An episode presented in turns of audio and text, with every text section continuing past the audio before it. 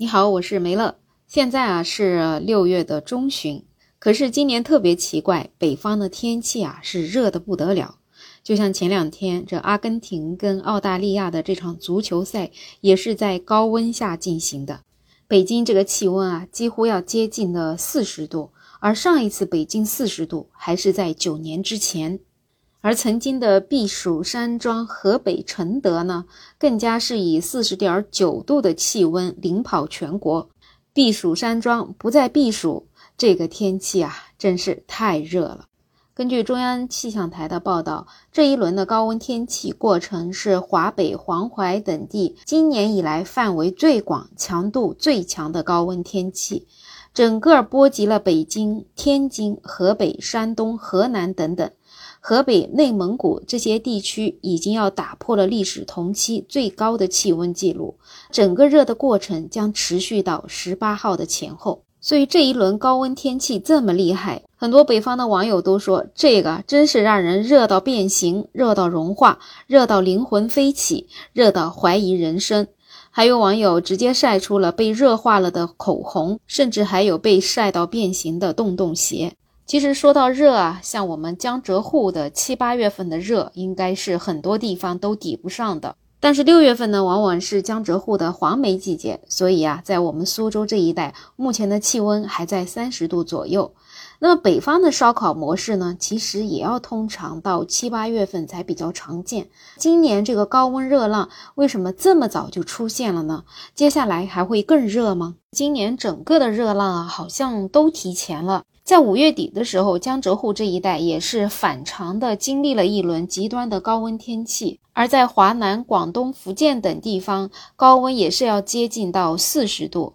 在五月三十一号的时候，云南有最高气温都突破了四十四度。六月十一号的时候呢，吐鲁番盆地的爱丁湖气象站出现了四十八点五度的高温，这个温度也是直逼该站，同时也是中国六月份的最高纪录，并且还跻身了全球高温榜前列。而以往吐鲁番盆地的这种高温，也通常在七八月份才会出现。六月十五号，中国气象局公共气象服务中心也发布了今年首个高温中暑的气象预报，这个比常年的平均首发日期整整提早了十三天。对于这样异常的现象，气象专家也是表示啊，这个是由于多种因素综合作用的结果。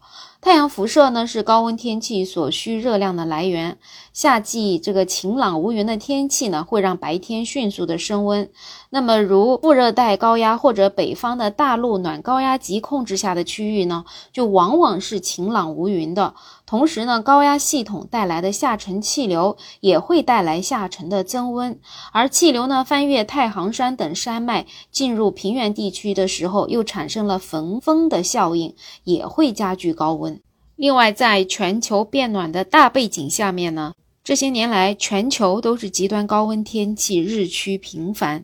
世界气象组织发布的数据显示，两千年之后，亚洲地区的气温逐年变高，而且偏高的程度在二零一零年之后更加明显。同时，厄尔尼诺也已经形成，也进一步推动了全球变暖的进程，带来了全球变暖的新高峰。五月十七号的时候，世界气象组织发布报告说，受温室气体积聚和自然发生的厄尔尼诺现象影响，这个全球的气温未来五年可能还会达到创纪录的水平。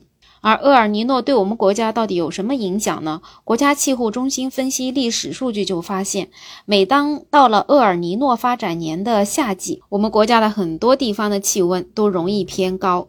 其中，华北的西南部、江南的中部、华南的东北部、新疆北部的高温日数都会达到三十天以上。所以啊，看到今年的这个气温这么反常啊，其实可能真的不是一个好现象啊。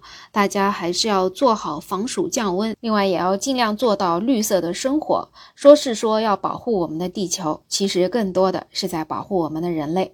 好了，这期话题就聊这么多。不知道你那里热吗？欢迎在评论区留言，也欢迎订阅、点赞、收藏我的专辑。没有想法，也可以加入我的听友群，在绿色的软件上搜拼音“没有想法”，再加上二零二零。